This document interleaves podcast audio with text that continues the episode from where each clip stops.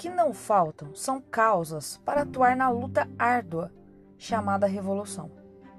Evolução em todos os sentidos, pois até pouco tempo atrás não se imaginava termos uma celebração com um contexto entre duas mulheres se casando. Evolução de celebrar o amor em sua plenitude, sem diferenças. Vivenciar a alma sedenta para amar, e não o tradicional, até então imposto pela cultura e sociedade. Mas podemos chamar de evolução algo que teria por obrigatoriedade ser natural? Seja como for, o amor é resistência, resiliência, a alma é nua e encontra luz, que só o amor pode proporcionar. Como diz Paulo Freire, amar é um ato de coragem. Provavelmente é um contexto onde ele se refere ao amor no método de ensino. Todavia, usar essa epígrafe aqui e agora faz tanto sentido como em qualquer outro cenário.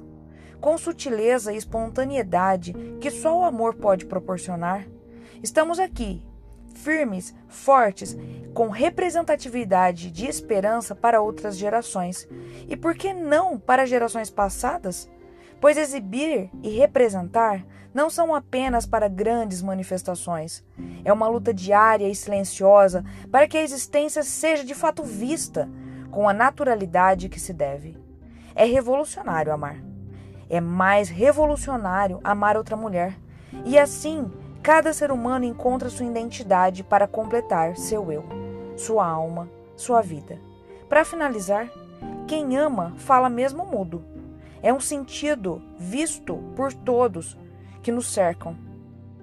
Temos a lança afiada do amor que o mundo abaixe os seus escudos e sinta a magnitude mais intensa e forte que pode existir entre duas pessoas: o amor, pois esse sempre vencerá.